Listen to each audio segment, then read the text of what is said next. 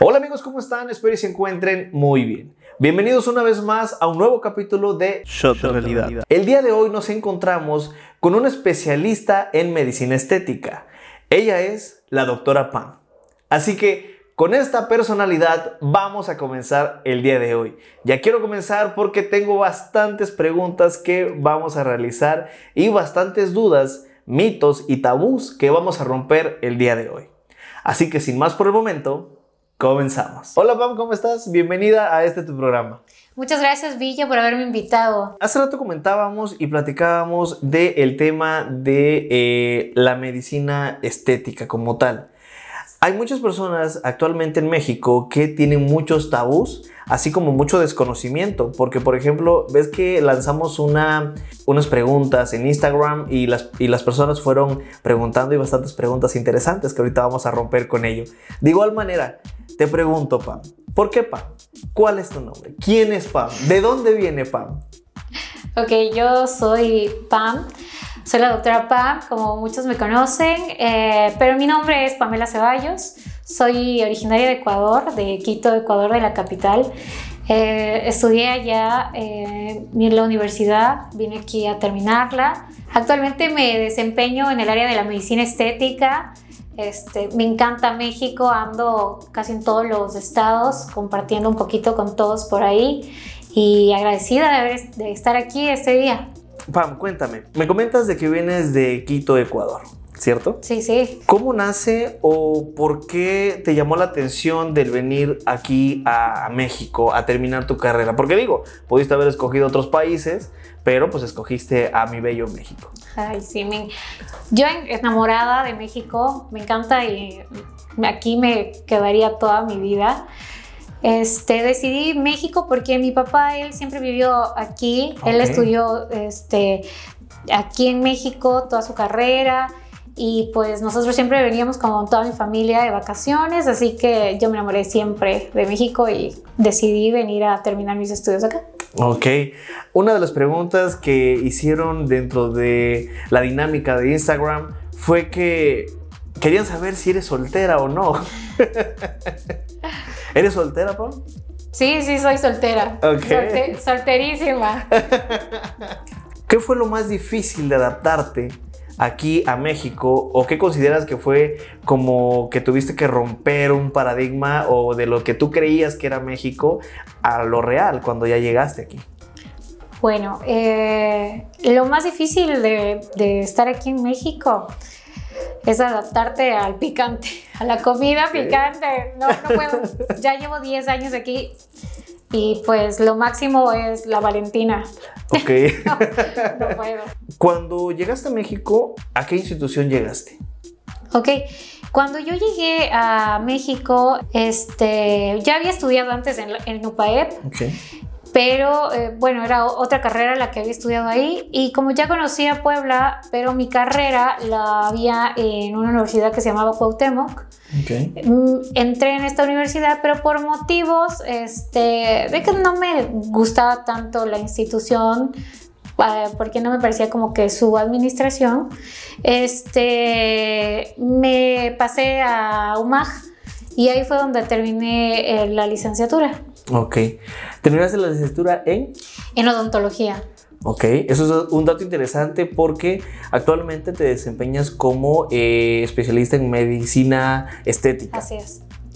¿Cómo es ese tabú? Porque de igual manera hay muchas personas que tienen o que se obstaculizan al momento de estudiar odontología y creer que eso es el tope de, de la carrera como tal. ¿Qué le podrías decir a una persona que está pensando en estudiar odontología o en su defecto, qué ves que sean las ventajas y desventajas de estudiarla y especializarte como tú? Claro. Bueno, eh, déjame decirte que no fue fácil. ¿Qué? Yo empecé en, en Ecuador eh, a estudiar, estuve en la UDLA de Ecuador y como países sudamericanos este, estamos un poquito a la vanguardia de la medicina estética. Entonces, eh, para Ecuador, Colombia, Venezuela, Brasil, Argentina, un odontólogo es el que se dedica a la armonización facial. No es eh, la verdad es que allá es como un tema un poco más libre eh, en este sentido, como que no hay competencia con los cirujanos plásticos. Y cuando yo llegué a México, aún recuerdo que quise tomar un curso este, de, para ver cuáles eran los materiales que usaban aquí. Y como odontóloga, no me dijeron, no, ¿sabes qué? El gremio de cirujanos plásticos está peleadísimo y la este, aún no tenemos como permiso para que los odontólogos estudien esto. Ok, había un impedimento. eso te lo digo este, como hace seis años, ¿no? Que cuando yo empecé ya realmente a trabajar aquí en México. Entonces, eh, para mí fue difícil porque dije, no, no creo que sea la única odontóloga que se quiera dedicar a esto. Claro. Y es en una institución muy reconocida, entonces a nivel este, internacional. Entonces a mí lo que me dijeron, ¿sabes qué? Te puedo dar un, un curso, este, puedes tomarlo con las cosmetólogas. Okay. Pues, y era un curso como de mascarillas, ¿no? Entonces yo me quedé así como de, ¿cómo? Gracias a, a que yo creo que el auge fue un poquito más eh, este, llegando de que los odontólogos se dedicaban a esto, pues yo seguí con mi especialidad y todo de cirugía bucal y poco a poco me di cuenta que se empezó a abrir camino los odontólogos en esto.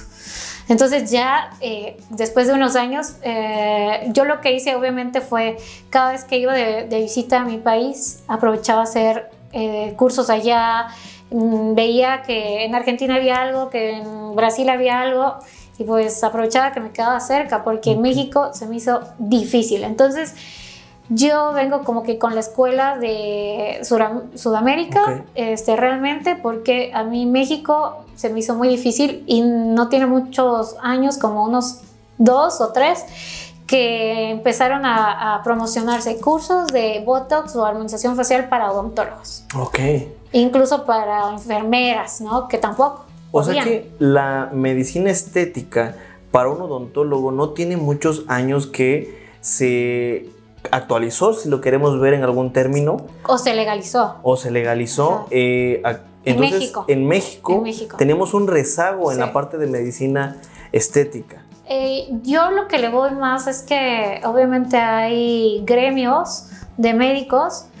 Te lo digo porque en mi familia son médicos y tengo un tío que es eh, cirujano plástico y yo, bueno, yo empecé con el con esto de la medicina estética traerlo porque cuando yo tenía 13 años más o menos, 15, yo siempre eh, estaba con él aquí en México y venía de vacaciones y era su, su enfermera, su asistente. Entonces yo desde muy joven sabía que esto era lo que yo quería.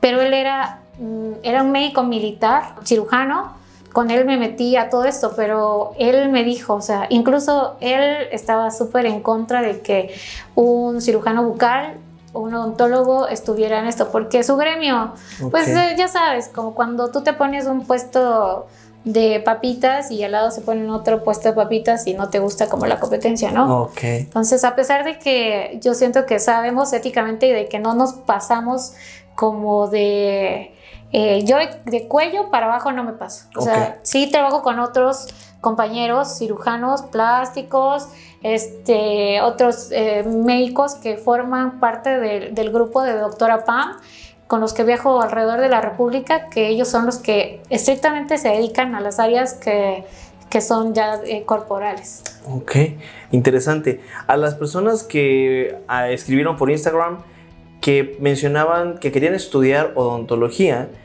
¿qué les recomiendas tú? Que si ya, por ejemplo, supongamos un estudiante que actualmente ya está en la carrera de odontología, ¿qué le recomendarías tú? ¿Que desertara o en su defecto que se especializara? Pero esa pregunta ahorita me la vas a contestar. Volvemos.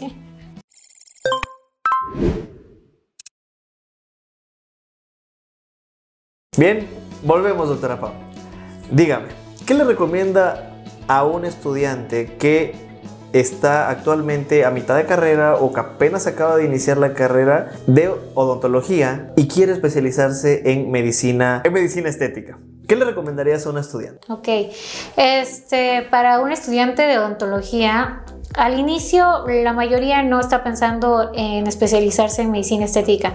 Cuando están por, en- quieren estudiar odontología es porque eh, siempre eh, me recuerdo que el, maestro del primer día de clases te pregunta, ¿por qué odontología? ¿Por qué eh, decidiste estudiar odontología? ¿no? Entonces, la pregunta típica y la que más se va a ver ese día o, o yo la vi es como de, es que me gusta la sonrisa de las personas.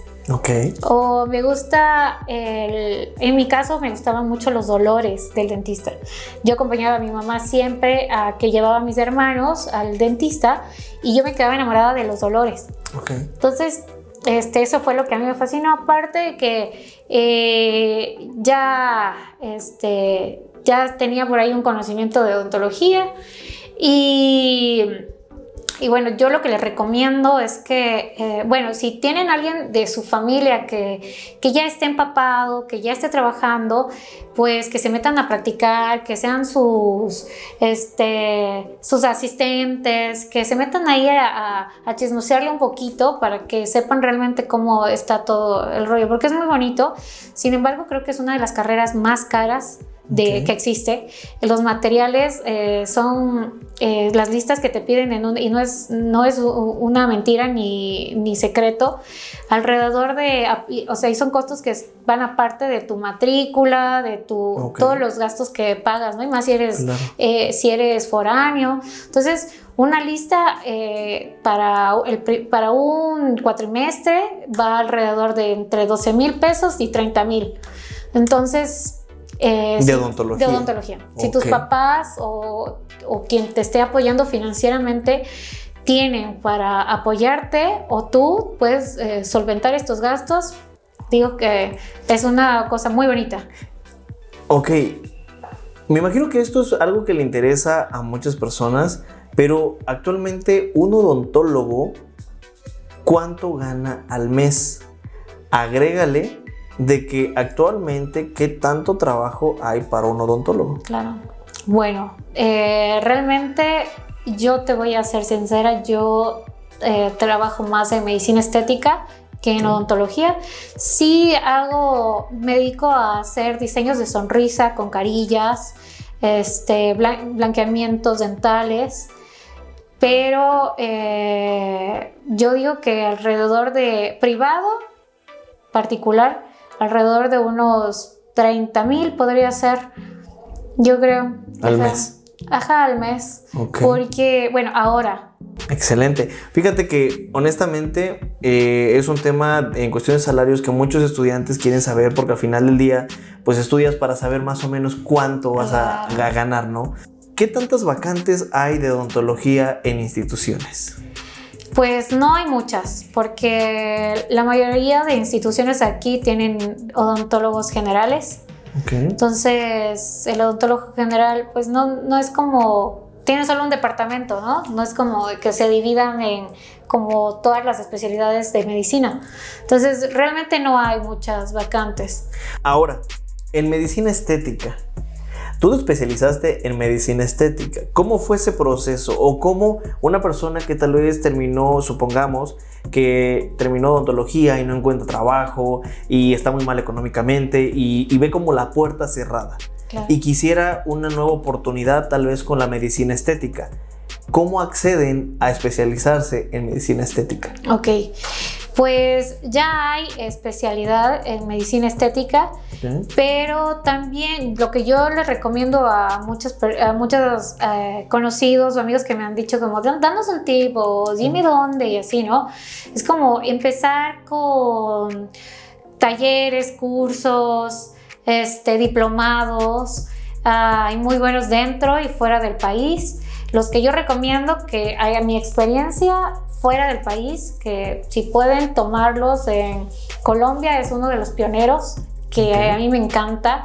Colombia, este, Brasil, apenas tuve el, eh, este, no sé, cumpliendo de mis, de mis sueños, tener una, un máster con un doctor en Brasil, que es uno de los principales, eh, de, los principales este, doctores que están, es odontólogo y se metió a la armonización facial.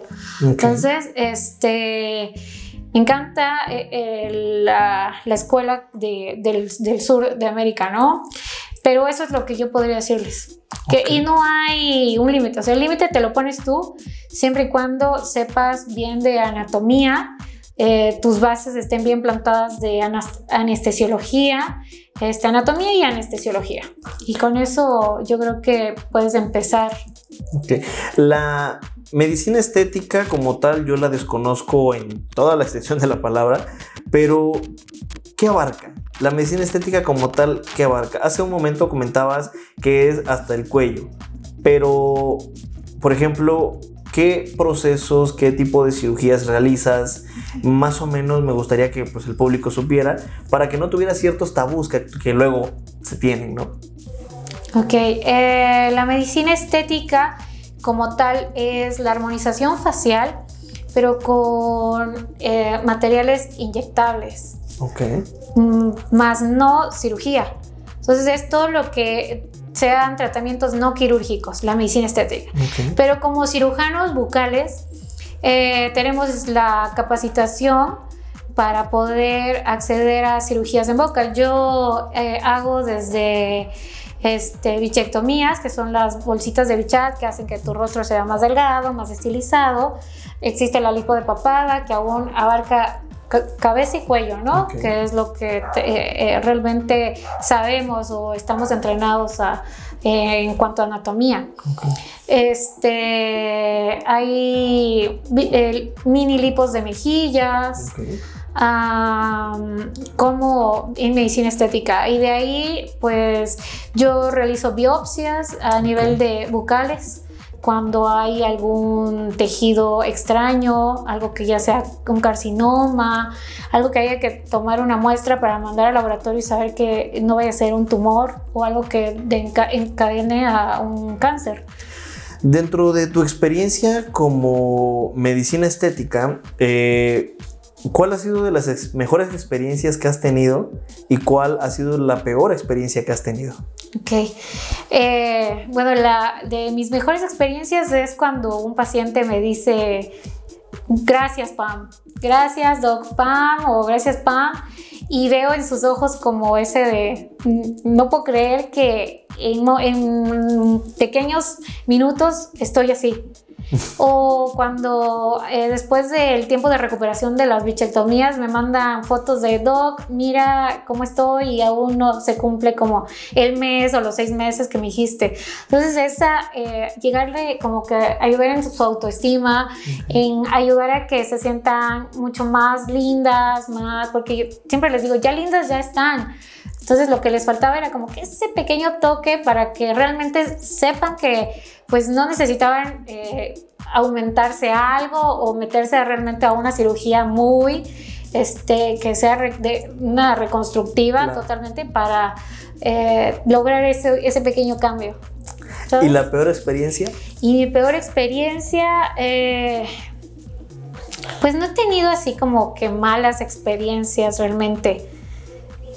No, mm, realmente mi, mi peor experiencia ha sido como abrirme paso eh, en medio de, de un mundo donde realmente la mayoría son hombres.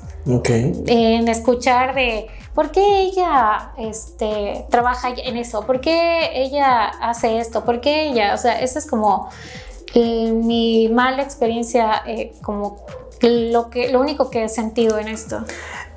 En cuestión de experiencias malas, eh, por ejemplo, si yo te preguntara, ¿has recibido a pacientes eh, en mal estado o por una cirugía anterior? Ah, ok, eh, sí, sí me ha pasado mucho. Este, he tenido pacientes que han venido, o sea, después de tener citas con cirujanos plásticos, cirujanos este, médicos, estéticos, de, de médicos, realmente, ¿no? Este, que me han dicho, no, pues es que ya hubo demandas, mira lo que me hizo, dime si puedo hacer algo. realmente lo que yo intento hacer es como eh, ver qué es lo que le hicieron, cuánto tiempo tiene y si podemos hacer algo que no vaya a perjudicar su salud. Sí, he hecho, he corregido algunas cosas que otros han, eh, que otros doctores o colegas han, han, hecho con pacientes, como inyectar biopolímeros, este, prácticamente lo que les inyectas es plástico dentro. Entonces, se han tenido que, eh, he tenido que hacer cirugías o tratar de disimular algunas este, cicatrices. Sí me ha pasado, okay. pero más bien no han sido como experiencias malas para mí, ¿sabes? Sino como enri enriquecedoras. Ok, interesante.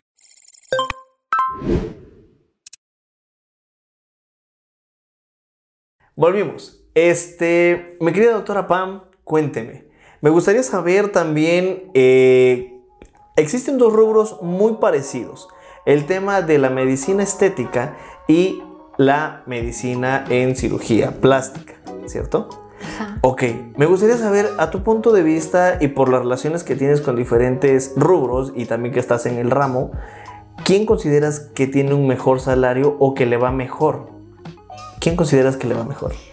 Bueno, definitivamente eh, yo pienso que le va mejor a un cirujano plástico, un cirujano estético, eh, porque obviamente ellos trabajan a nivel de hospitales, eh, a lo mejor sí en áreas de salud, en el área de, de, salud, pero sí privados, en hospitales que obviamente este tipo de tratamientos, este, pues sí son algo pues costosos, entonces el valor sí es como es más agregado que a un médico, que a un alguien de medicina estética. Ok. En cuestión de costos, por ejemplo, la medicina estética me comentabas hace un momento que es un tratamiento a base de inyecciones, básicamente. Sí. O en gran resumen, como lo entendí yo. Pero eh, en cuestión de costos de tus tratamientos, ¿cuál es el costo o el tratamiento más caro que tú realizas y el más económico? Ok, puede ser este una lipo de papada. ¿La más cara la o la más, más cara? Ok. Entre 10 mil pesos más o menos. Y la más económica, yo pienso que una un rin, una rinomodelación con ácido hialurónico okay. que la tengo en 4 mil pesos. Ok, excelente. Perfecto. Ahora, si las personas quisieran contactarte, eh, saber de tus servicios o en algún defecto, algún tratamiento, algún toquecito que se quisieran hacer por ahí, ¿tienes algún número de contacto o redes sociales donde te quisieras que te, pues, básicamente te contactaran?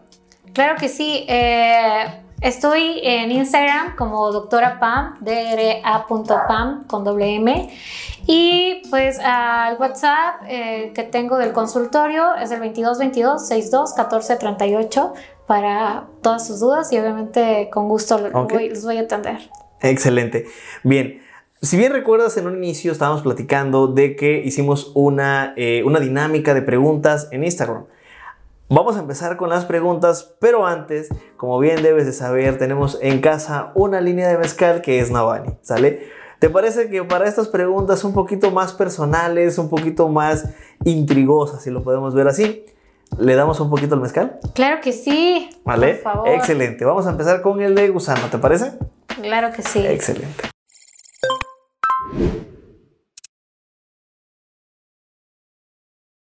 Bueno, pues ya regresamos. Este, vamos a probar lo que es el mezcal. ¿Te parece, doctora Pam? Sí, por ¿Vale? favor. Esto es el mezcal de gusano. ¿Vale? Una de las especialidades que tenemos con la línea Navani. Así que, salud. Al centro y para adentro.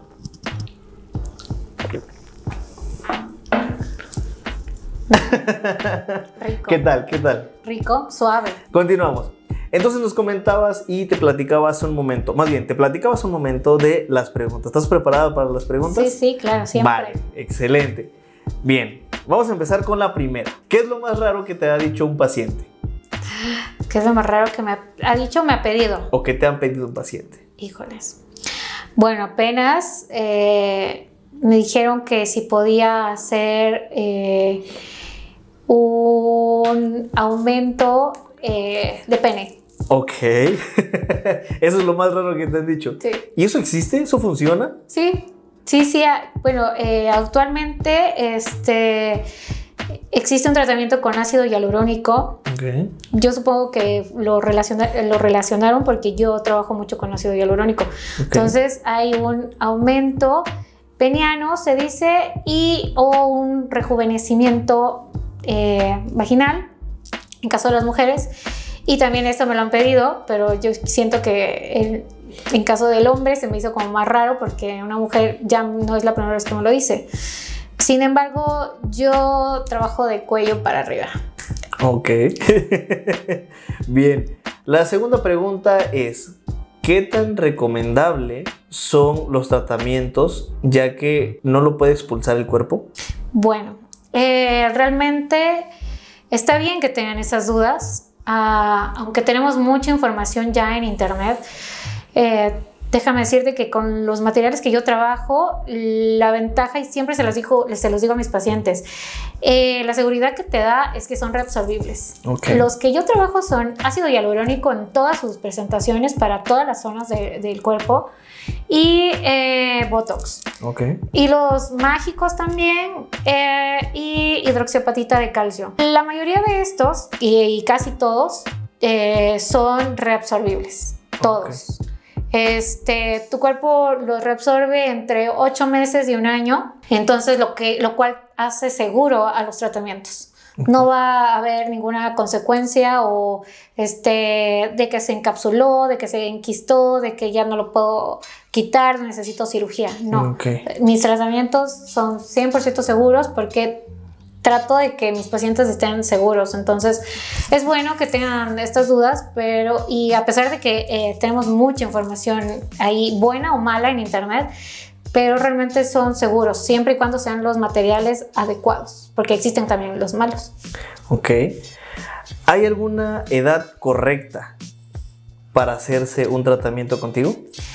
Realmente una edad eh, que tengamos como eh, en un rango, no, este, porque eh, la edad no la mido en cuanto a años, sino en la calidad de piel. Ok. Entonces no es lo mismo tu piel de tu edad a la piel de nuestro camarógrafo Ok. o la mía. Ok. Entonces todas ne- tenemos una- una necesidad especial. Sin embargo, yo atiendo desde pacientes de 15 años en adelante, eh, menores de edad siempre con autorización de sus, de sus papás. Y muchas veces siempre son los que les acompañan. ¿no? Entonces, eh, siempre y cuando no hay una edad como tal. No hay una edad. Ok. La medicina estética, ¿qué es? ¿Es una especialidad? ¿Es una licenciatura? ¿Es un curso? ¿O qué es? Ok, eh, realmente es una especialidad. Ok. Eh, pero sí hay muchos cursos, eh, muchos cursos que puedes tomar como actualizaciones, ya que tú estás metido en el tema, ya tienes tu especialidad o, o estás empezando a querer incursionar en esto. Lo recomendable es empezar con cursos para saber realmente de qué se trata, de qué es y obviamente actualizarte. Al año, en lo personal, yo me actualizo dos o tres veces con cursos, ya sean nacionales o internacionales. Entonces es, es muy importante mantener. Esto es algo, eh, la medicina siempre se, se mantiene en con- constante cambio. Entonces siempre tenemos que actualizarnos. Ok. Otra pregunta que dice, ¿cuál recomiendas más tú? ¿Un tratamiento contigo o una cirugía plástica? Ok, eh, a mi experiencia, porque este, ya las he vivido también, eh, yo recomiendo que una cirugía plástica va a depender de dos cosas. Que tú quieras cambiar eh, drásticamente eh, tu cuerpo con algo que ya sea permanente y por algo funcional. Porque tuviste un accidente, porque realmente tienes un rasgo, una naricita, en este, estoy hablando de una nariz, que realmente sea muy grande, con una jiba muy aguileña, que con, un tratamiento conmigo yo puedo a lo mejor este, camuflajear ciertos tejidos, huesitos, para armonizarlos. Pero hay, eh, he tenido pacientes que tienen desviaciones, que tu nariz es muy este, grandecita, muy aguileña, como lo dije. Entonces, ahí yo recomiendo sí la cirugía, pero si buscan una alternativa segura, con una recuperación es muy pronta, eh, un retoque nada más. Ok, sería más contigo. Sí, ya escríbanme. Excelente. De igual manera, la última pregunta, vamos con la última. Esta es muy interesante, de hecho. ¿No le faltan el respeto al tema de la medicina al momento de ustedes especializarse como odontólogos? Pues yo creo que ninguna, ninguna eh, carrera se falta al respeto entre sí. Más bien es un complemento entre ambas, ¿no? Yo trabajo con varios médicos generales y muchas veces mm, algo que, ellos no saben, yo lo he podido resolver y viceversa, algo que yo no está en mis manos, automáticamente se los paso. Entonces la ética te dice solo llegar hasta donde tus conocimientos te, te den. Ok. Y vamos a escoger una última porque esta me gusta mucho. Es, ¿por qué decidiste especializarte en medicina estética? Ok, yo decidí eh, especializarme en esto que me encanta, que es de lo que vivo, de lo que estoy enamorada. Eh, porque eh, desde pequeña yo empecé a trabajar como asistente de uno de mis tíos, que es cirujano plástico, es un médico militar. Y pues yo desde muy joven ya sabía este, inyectar, ya sabía qué era. Entonces a mí me encantaba todo esto. Y cuando se dio la oportunidad, este, simplemente me acordaba de esos tiempos en los que yo era muy joven y, dije, pues creo que esto es lo que yo quiero hacer. Y lo, hice, obviamente con mucha responsabilidad y preparación y práctica. Y esa es una pregunta mía, ¿sale? Yo he visto en internet muchísimos videos en donde veo que eliminan qué puntitos, qué cicatrices, qué situaciones como esa. La medicina estética eh, elimina esta parte también, lo que son lunares, puntitos, granitos, no sé. ¿En esa parte también ustedes fungen? Ok, eh, yo tengo conocimientos y lo hago, eh, definitivamente sí lo hago, que es como las cosas más por decirte, como básicas, pero que también hay que darle importancia porque no todos los lunares se pueden quitar. Ah, los cuidados que deben de tener los pacientes, siempre hay que tener como conocimientos, ¿no? Eh, en este caso yo eh, he tenido diplomados en dermatología porque, y cuidados de, de la piel porque debo de saber qué debo ¿Qué hay después de un retiro de un lunar? ¿Qué, ¿Qué, voy a recetar o recomendar a mi paciente para su cuidado posterior? ¿No? Entonces, siempre hay que eh, mantenerse como este, informados, actualizados para cualquier tipo de, de situaciones que, de nuestros pacientes, ¿no? Que, que, se, que necesiten. Sin embargo, también hay otras ramas que se dedican especialmente a esto, pero yo sí eh, tengo el conocimiento, entonces sí lo hago. pero eh, también trabajo con algunos eh, spas o doctores, cosmeatras con las que trabajo alrededor de la República, que ellas son las que realizan los tratamientos con, a mis pacientes. Interesante. Bien. Si recuerdas también, te comentaba hace un momento de que hay algunas preguntas random que hicieron las personas por Instagram, ¿vale? Así que vamos a volver con esto de las preguntas random.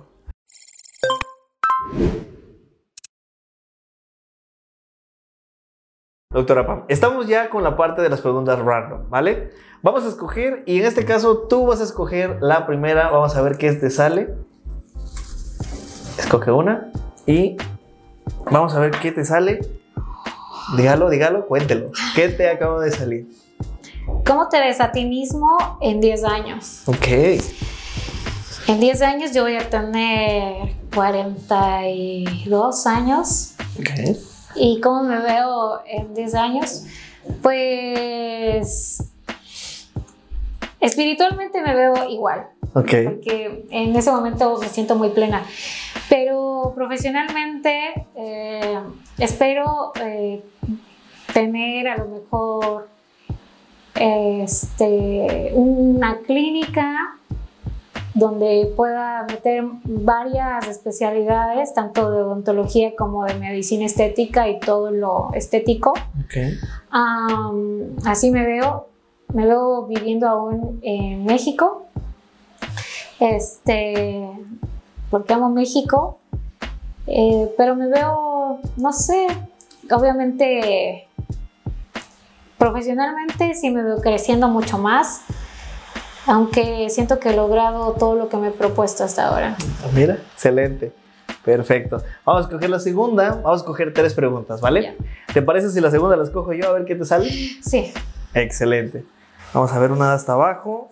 Y es. Ok. ¿Qué rasgo de tu personalidad te disgusta más? qué rasgo de... Oh, bueno, de mi personalidad me disgusta que soy una mujer muy confiada. Ok. Eh, confío mucho a veces en las personas y muchas veces me han fallado. Ok. Este, eso me disgusta y a pesar de que ya me han fallado, sigo teniendo fe en las personas. Pero eso habla muy bien de ti eso. Probablemente, pero no hay que ser muy, muy, este, confiados. Ok. Y la tercera la va a escoger usted. Este. A ver. Ay, ¿cuál ha sido el momento más triste de tu vida? Ok. Híjoles. El momento más triste de mi vida.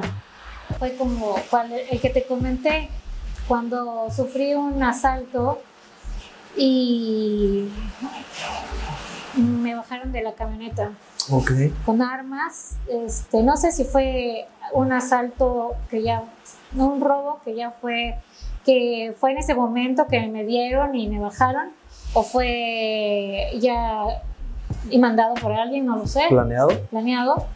Pero ese fue el momento más triste, porque fue algo que se salió de, de mis manos y que pues un, un coche pues no se compra de la noche a la mañana, ¿no? Es correcto. Entonces pues ese fue el momento más triste que hasta ahora puedo, puedo decir, perturbador, perturbante. Y Eh, traumático. y traumático. Pero de ahí, ¿no? todos los momentos como tristes, pues todo se supera. La verdad es que llega a un punto en el que todo lo superas. Es correcto. Sí, pero este es el momento más triste, porque me gustaba mucho mi, mi coche. ¿Qué auto era? Era un Mazda CX-7, Ok. una camioneta. ¿Y levantaste el reporte? Sí, todo, pero pues no hicieron nada, ¿sabes? O sea que hasta el día de hoy no lo has recuperado. No. Son como, fueron hace como unos seis meses más o menos. Ok. Sí, pero no, no hubo ninguno, a pesar de que tengo conocidos policías de, federales de camino. Realmente yo creo que lo que me dijeron es que la desvalijaron. Este, para eso en este momento eh, no tenía seguro, estaba a una semana de, contra- de, renovarlo Híjole. y fue una pérdida total. Eh, pero bueno, estoy viva. Pero mira que dicen por ahí de que lo mal habido nunca dura. Sí, Entonces, Sí, a esas personas que pues se dedican a esto, ojalá y pudieran pensar en una forma mucho más óptima de generar un tipo de ingreso. Porque no está nada padre que a sacrificio, esfuerzo y mérito de otra persona, pues te lo quiten en un segundo, ¿no? claro. Eso es de lo más triste y creo que como persona habla muy mal de, de ellos en este caso. Pero bueno, ¿qué, qué fea pregunta te tocó a la Ay, sí, me, me removió por ahí cosas. Sí, que ya creíste que estaban olvidadas. No, ya estamos vivos. ¿Ya están olvidadas? Ok. Excelente, Pam. Bien, pues ya casi estamos al final de la entrevista y como todo principio tiene un final, eh, vamos a concluir con algo que me gustaría eh, que le mostraras al público y que pues lo dijeras de manera de tu persona, ¿vale? ¿Cómo consideras o cómo crees que podrías ayudar el tema de la medicina estética a las nuevas generaciones? Que hoy en día tú sabes de que está en su pleno apogeo el tema de los pequeños retoques para, pues, como decías hace un momento, ¿no? Para verse mejor y demás. ¿Qué consideras que tienen las personas que se quieran hacer esos tratamientos que tomar en cuenta? Ok, bueno, para para llegar a tener una decisión en este, hacerse algún retoque, este, que ya sepan que, que realmente sepan qué es lo que quieren cambiar, ¿no? Aunque ya, tú ya sabes, desde el momento en el que lo, lo consideras es porque ya sabes que no te gusta a lo mejor tu naricita, tus labiositos que son como muy pequeñitos o por lo general asimetrías, que hay un labio más grande que el otro, que no sé, eh, la mayoría de personas, si no es que las que, bueno, todas las que yo he atendido, sobre todo en cuestión de, de naricita, este, han sufrido bullying. Entonces, eh, pues créeme que muchos me han dicho, ojalá hubiera sabido de esto hace mucho tiempo. Entonces, cambiando como pequeñas cositas de nuestros rasgos, la confianza que tenemos crece, ¿no? Y mucho de lo que me gusta de mi trabajo o lo que yo he intentado hacer con mi, con mi trabajo, este, es que trato de no subir mis precios, no soy una persona que abusa de, los precios porque realmente estos tratamientos son costosos. Pero lo que yo intento es mantenerme en un margen que no esté tan elevado para que sea accesible, porque por lo general las personas este, no pueden hacerse algo porque no están en sus posibilidades económicas, así que yo lo que intento es hacer un sondeo y dependiendo de eh, dónde vaya, trato de, dar un precio razonable. Un precio estándar. Eh, y pues me gusta también trabajar con personas que tienen, he tenido la, la oportunidad de trabajar con pacientes de labio leporino y eso es algo que me gusta mucho, así que ayudar a mejorar como esa parte estética ya después de que tuvieron todas esas cirugías. Porque estas personas, estos pacientes, eh, pasan por 10, 12 cirugías en su vida desde que nacen. Y pues tratar de darles ese retoquecito en su labiecito, en su naricita, pues, pero ya cuando llegan a una edad adulta. Ok. Eh, como este canal, como bien sabes y te comentaba hace, hace un momento que empezamos la entrevista, este canal se trata de ayudar. Este canal se trata de apoyar a las personas y no sé qué te parecería eh, si tienes algún tipo de descuento especial por el hecho de estar aquí con nosotros, que pudieran acceder las personas, no sé cuál sería tu rango, si solamente los que estuvieran aquí en Puebla o, en algunas, o no te importaría que fuera en otro estado de la República. No, no importa. ¿Qué te parece si uh, en tu canal si van y me dicen, ¿sabes qué, Pam? Vi, este, te vi eh, eh, en tu entrevista y que me, que me mencionen, eh, obviamente, el nombre de tu canal, pues les voy a dar el 15% de descuento en todos mis tratamientos. en todos. Perfecto. Excelente. Pues ya saben, amigos, este, a todas las personas que se quieran hacer un tratamiento, si van y le dicen a la doctora Pam que la vieron en el canal de Villa Eclipse, les van a hacer un 15% de descuento en todas. Escuchen bien, en todos los tratamientos. ¿Vale?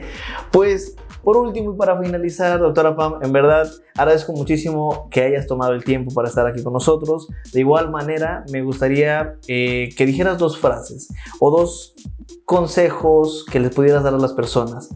El primero enfocado hacia el área estudiantil, a los estudiantes que quisieran hacer lo mismo que tú, en su defecto estudiar lo mismo que estudiaste como base tú, y eh, un consejo hacia ellos y el otro hacia las personas que se quieren hacer un tratamiento. Ok. ¿Vale? A los estudiantes lo que les podría decir es que no pierdan su tiempo, estudien porque el tiempo no se recupera. Este, a las personas que quieren hacerse eh, un tratamiento, que se animen, que investiguen, que vean los pros y los contras que acudan a una cita de valoración porque los tabús son muy grandes en, este, en esta rama y no todo es malo si se aplica de la manera correcta y con los productos, con un producto bueno y con alguien que realmente esté certificado, que tenga experiencia en el área. Y de manera personal a, todo tu, tu, público, a todas las personas que nos ven, pues mi consejo como persona es que no dejen de, ser eh, nobles. La nobleza nos lleva a muchos lugares, ser buenos, eh, no dejen de ayudar a las personas que estén a tu lado y, y, a las personas que te necesitan de cualquier manera, pero es eso, ser bueno, ser noble, ser bueno y no hacer daño a las demás personas. Excelente. Pues bien, doctora Pam, en verdad muchísimas gracias. Ahora sí hemos llegado al final de esta entrevista. Muchísimas gracias por haber estado con nosotros. De antemano, esperemos que haya una segunda entrevista para tal vez un tema diferente o que las personas que te contacten para lo del 15% de descuento, pues contaran la experiencia de primera mano, ¿no? Y de esta manera pues vieran que el, trabajo que realizas es un trabajo fenomenal y de hecho lo veo y lo sigo en tus historias, entonces sí es, es, bastante, bastante bueno y admirable, debo decirlo.